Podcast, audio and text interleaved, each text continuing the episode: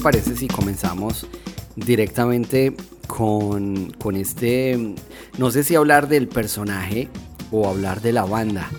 Eh, es una persona que, pues es un guitarrista, que todavía me parece ver esa Fender Stratocaster, que pues participó en, gran parte en la historia de, la música colombiana, no solamente porque terminó haciendo la, banda sonora de una telenovela en Colombia, que como ustedes saben, las telenovelas en Colombia, yo creo que en México también, eh, son lo más importante, ¿no? El país se puede estar quemando eh, todo el mundo está en la quiebra, pero nadie se pierde la telenovela de, de, las 8 de la noche. Este señor se llama Teto Ocampo. Ah, pensé que iba a decir Carlos Vives, pero bueno, hay una relación absolutamente directa, ¿no? Es exactamente, pues eh, el señor se llama Carlos Vives porque era el actor de la telenovela, pero la banda que, que, pues, que hacía la música para esta telenovela y que poco a poco se desarrolló en lo que, en lo que ha hecho Carlos Vives y no solo los clásicos de la provincia, pero de ahí en adelante, eh, pues justamente lo hizo con una banda que se llamaba en ese momento, si usted se acuerda, se acuerda bien, Mr. J, se llamaba El Bloque de Búsqueda, por allá en 1995 cuando estaban buscando los narcotraficantes. De hecho, de ahí viene el nombre. Pues la verdad es que Teto Campo, más allá del bloque y más allá de justamente ese daño en el baño que estamos escuchando y de fondo, un álbum muy completo que probablemente eh, es de lo más importante que ha dado la historia de la música alternativa en Colombia, pues eh, es esa pieza, ese engranaje que logró hacer que el rock y el folclore colombiano conectaran es decir, cuando Carlos Vives justamente termina mm, Escalona, que era un proyecto musical, pues donde se recuperaba de alguna manera el, vallenato eh, y se actualizaba dentro de un formato más popero. Mm, fue Teto Campo y Juan Benavides y casi todo el bloque de búsqueda que mm, los que le dieron forma a esos clásicos de la provincia. El hecho de meter esas guitarras eléctricas e incluso algunas acústicas en, en, La Gota Fría, en Alicia Dorada, eh, en, en Compay Chicuco o en La Maca Grande. Eh, alguien me dijo de dónde es usted que canta tan bonito esta parranda. Bueno, todo eso que, que, que tiene la tierra del olvido, pues sin duda alguna fue Teto Campo o fue uno de los grandes, grandes aportes que, hizo Teto Campo a, la historia musical de Colombia, porque realmente una persona muy cercana al, sonido del jazz que, fue además... Eh, estuvo, tuvo una formación musical casi de, origen desde cuando era muy pequeñito, pero que tenía un oído y una capacidad de tocar tanto mano derecha como mano izquierda que uno quedaba de, de piedra y se nota muchísimo desde tanto en, el disco del bloque, que, es lo que vamos a hablar un poquito más hoy, pero evidentemente en todos los trabajos que hizo y por supuesto donde más se nota es eh, tanto en los clásicos de la provincia y yo diría que el perfeccionamiento absoluto fue en la Tierra del Olvido. Sí, hablando de, la Tierra del Olvido, tal vez la canción que, que, muestra de una manera el virtuosismo de, Teto es, es Pamaite. Si usted se pone a pensar, comienza como con esos tambores y ese riff de guitarra impresionante sin hablarle del solo que viene después. Que bueno, nos estamos saliendo un poquito del género de la lengua de Latin Roll y muy seguramente querido oyente, si usted no es un fan asiduo de Carlos Vives no tiene ni idea de lo que le estamos hablando, pero le quiero recomendar que escuche ese disco, La Tierra del Olvido, tal vez es el himno del folclore moderno, bueno, ya ni tan moderno porque estamos viejos, el, moderno vendría siendo J Balvin y Maluma, pero antes de eso existía la Tierra del Olvido. Entonces le recomiendo que lo escuche y que escuche Pamaite y esos riffs de guitarra, ese solo de guitarra viene justamente de Teto Ocampo. Pero hablemos un poquito del el bloque. El bloque fue una banda que, que fue primero, Mr. J, usted que es como tan tan conocido en, este, en, este, en esta industria local doméstica, ¿qué fue primero, el huevo o la gallina? ¿Qué fue primero, la provincia o el bloque? No, creo que fue primero la provincia y, primero sin duda alguna fue Carlos Vives el que convocó a toda esta gente, pero también es verdad que el talento estaba ahí y fue Carlos Vives el que montó ese equipo, casi que un Dream Team absoluto, que cuando se dieron cuenta que estaban ya funcionando, montaron el, montaron el, el bloque. Además, además llegó también con el sello, si usted se acuerda, en ese momento Carlos Vives estaba como tocando el cielo y la gloria para un artista de folclore moderno eh, colombiano, entonces decidió crear ese sello que se llamaba Gaira y tal vez el bloque fue el primer artista que no era Carlos Vives o la primera banda sin ser Carlos Vives que perteneció al sello de Carlos Vives que todavía existe, pero en esa época el, el, sello de Gaira era un partnership, era un joint venture con estos señores de Sonolux que es esas discografías de música popular de hace ya muchísimos años en, Colombia, ¿no? Esto es antes del, del, Universal Music y todos estos grandes gigantescos. Sí, y bueno, el, el, bloque de búsqueda, como se llamó en su momento cuando estaban ahí persiguiendo a Pablo Escobar, inspirado completamente en ese momento, si usted se pone a ver, claro, ahí teníamos a Iván Benavides, que además también fue productor de La Tierra del Olvido, estaba Teto Campo en guitarra, Maite Moreno, la misma, la auténtica Pamaite, estaba en la gaita, Carlos Iván Medina, el mismo del distrito, de distrito especial, estaba en los teclados, estaba Luis Ángel Pastor, alias el Papa, que era el bajista de la provincia, Pablo Bernal, que también batero de, la, de toda la vida de Carlos Vives, Em, estaba haciendo la, batería de los tarros, que Pablo también participó en Ciegos Sordomudos junto a J y Alejandro Gómez Cáceres. Y luego estaba Gilbert Martínez, que era el típico percusionista que estaba en todos lados. Entonces uno los veía y era como, como ver jugar a la selección Colombia. De hecho, recuerdo, eh, hay una canción, mm, el rap del rebus, que si no estoy mal, que dice, si no fuera por el Tino Esprilla, todo estaría de maravilla. Eh, porque hablaban de justamente de ese Mm, Estados Unidos 94, del 5 a 0, pero también se quejaban de muchas cosas, ¿no? Era, era, era una queja absoluta, si no fuera por mi hermana no habría comida para mañana. Eh, eh, es un disco que además tiene una crítica social permanente una queja social permanente, una capacidad rítmica eh, de, mm, de, meterle como, como, como, como, ese ritmo tropical acelerado al rock colombiano y, con un lenguaje muy propio. De hecho, crearon un lenguaje muy propio y se pone uno a ver eh, en algunas de las canciones también, en el mismo rap del rebusque o, o incluso en el, en el hedor cuando se ponen medio a rapear, em, incluso metiéndole algo de, que, lo que hoy por hoy usted habla de Maluma de Balvin. Yo creo que en este disco es casi que los padres del reggaetón. Hay mucha, hay mucha vaina que suena reggaetón eh, eléctrico. De, hecho, de, de, hecho también tiene por ahí un cover de, de Led Zeppelin con esta versión criolla que se llama Nena creo que es el segundo, el segundo track de, de, este disco. Este disco no es un One Hit Wonder, tal vez es un disco que salió y nació dos veces. Primero salió como el bloque de búsqueda, eh, muy local, muy colombiano. Y en ese momento, no sé si se acuerda, Mr. J, en los finales de los 90, apareció este señor llamado David Byrne, que obviamente si usted es un gran conocedor no solamente de la música, pero también del rock latinoamericano, pues todos sabemos que, que David Byrne pues es, es, tal vez uno de los, de los insignias de, la música en general, pero también del rock latino, porque no solamente estuvo con Talking Heads, sino que también creó ese sello Loca Bob que se fue de compras por todo el mundo, porque no fue una cosa únicamente en Latinoamérica, sino que David Byrne se fue por los diferentes continentes a buscar lo que eran los comienzos del world music. Usted puede incluso pensar que David Byrne es el padre del, world music, ¿no? de la fusión. Y en esa época, pues en Venezuela se fichó a los Amigos Invisibles. Eh, de hecho, el New Sound of Venezuela en Gozadera viene de ahí. También King Chango estaba con, con este sello, Os Mutantes en Brasil, Susana Vaca también. Y, el granito de arena de Colombia, pues era este bloque de búsqueda que cuando lo acabó, lo agarró, eh, sencillamente lo reducieron un poquito y se comenzó a llamar El Bloque y este disco lo volverían a sacar con canciones adicionales. Sí, fue, fue así como en 1998, creo que lo acabó con, con David Byrne como productor, rehace eh, este álbum que yo repito, es uno de los más completos, son 12 tracks, ese Baby I'm Never Gonna Leave You, eh, me parece increíble esa versión eh, costeña del César auténtica.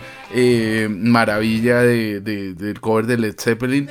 Y, mm, y, nada, escuchar cómo se relacionaban las gaitas, los tambores con la batería. El, el, bloque más duro era justamente el bajo del Papa, la batería de Pablo Bernal, que parecía John Bohan de verdad, ahí tocando. Y Teto Campo, que se destacaba perfectamente por hacer sonar esa vaina de una manera absolutamente increíble. Y de hecho eran la misma banda. Yo me acuerdo uno de mis primeros conciertos em, en la vida. Eh, bueno, creo que el primero fue en el Campín viendo a, Soda Stereo en, ya que hablaba Mr. Rex del concierto de conciertos, creo que fue el concierto de conciertos 2 donde Soda mm, tocaba canción animal, pero unos años después creo que volví al Campín y no fue a ver fútbol, sino fue a ver La Tierra del Olvido. Me acuerdo que Santiago Maure y Martín de Francisco eran los hosts, presentaban ahí y evidentemente era Carlos Vives, la provincia, pero era el bloque. De hecho, había momentos donde el bloque se quedaba tocando solo y uno escuchaba momentos de, del disco eh, que también sonaban en la tele, que también el, momento contracultural que montó Carlos Vives en ese momento, eh, históricamente para la cultura popular colombiana, me parece muy, muy importante y, probablemente Teto Campo, que lastimosamente nos dejó la semana pasada con cincuenta y tantos, cincuenta y pocos o cincuenta y muchos, no, no, no lo sé, no lo tengo muy claro, pero nos va a hacer muchísima falta porque después de ahí él decidió alejarse un poco, se hubiera podido quedar girando con Carlos Vives eternamente. De hecho hay un mensaje muy bonito de Carlos Vives de la semana pasada eh, expresando como las condolencias y dándole las gracias, pero él se decidió meter más en el jazz, en la música folclórica, en la Sierra Nevada, en, un montón de, historias con su proyecto Mucho Indio y también eh, en un punto eh, trabajó con, con, Richard Blair, ¿no? Con Sidestepper, que yo creo que la bisagra adicional de todo lo que pasó con el bloque y el que le da el empujón definitivo a todo esto es, Richard Blair cuando con el More Grip y con, y con los dos álbumes posteriores de Sidestepper desencadenan en lo que ocurrió con Pernet, en lo que ocurrió con Bomba Estéreo y lo que termina de ocurrir con, con la música alternativa de Colombia hasta el día de hoy. Claro, y, con Sidestepper y todo esto, ¿no? Que fueron como una especie de mutaciones o derivaciones de lo que, de lo que fue el bloque. Esto fue creado por Carlos Vives y de alguna manera terminado por Carlos Vives, porque en, en, ese momento pues la provincia, los clásicos, eh, no los clásicos, sino la Tierra del Olvido se estaba convirtiendo en un disco enorme y, y bueno, pues no podían permitirse tener dos bandas gigantes tocar al mismo tiempo cuando una era con Carlos Vives y la otra era con el bloque. Entonces así la banda se acabó a finales de los 90. Eh, Mr. J creo que fue en un rock al parque que vio el final, este bloque o bloque de búsqueda y, bueno, pues este es nuestro sentido homenaje a, no, solamente a Teto Campos, sino también al folclore, a la música que se hace en Colombia. Y bueno, ya en, algún momento dijeron que esta banda fue una de las bandas que más ha influenciado el rock y la música folclórica, tal vez en el último siglo. Eh, bueno, ya veremos si las personas jóvenes eh, se toman la molestia de escuchar algo de esto y no se quedan eh, enredadas en el reggaetón. De hecho, eh, quería comprarme los tenis de Balbi, los nuevos, los nuevos Jordan de Balbi están buenísimos, pero están carísimos y, hay que hacer fila y todo es como un nuevo iPhone.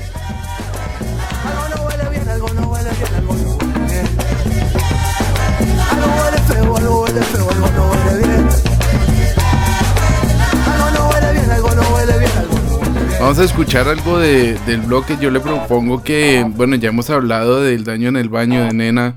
Em, yo quisiera escuchar el track número 11, que además evidencia muy bien lo que ocurría en Colombia en ese momento, lo que sigue ocurriendo y lo que seguirá sucediendo. Eh, de hecho, vamos a enganchar las dos. Lo que sucede, que es como ese interludio número 2 y le pegamos ese nosotros de rumba y el mundo se derrumba que probablemente fue una de las últimas canciones que tocó el bloque en directo en ese Rock al Parque yo creo que fue si no fue en el 99, fue en el 2000, cuando eh, el bloque se presentó por última vez en, en, directo.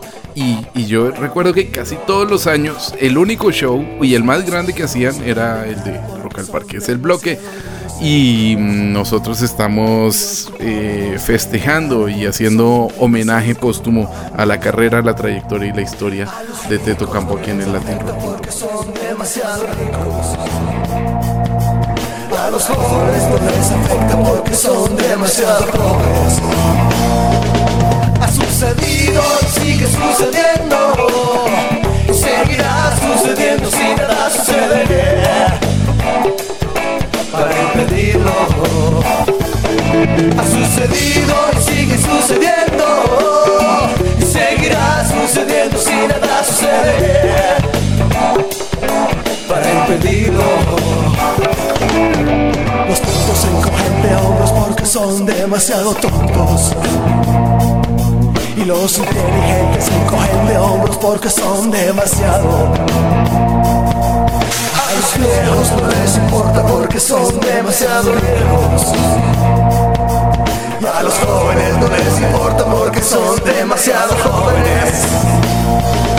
Ha sucedido sigue sucediendo. Y seguirá sucediendo si nada sucede. Para impedirlo. Ha sucedido y sigue sucediendo seguirá sucediendo si nada sucede para impedirlo.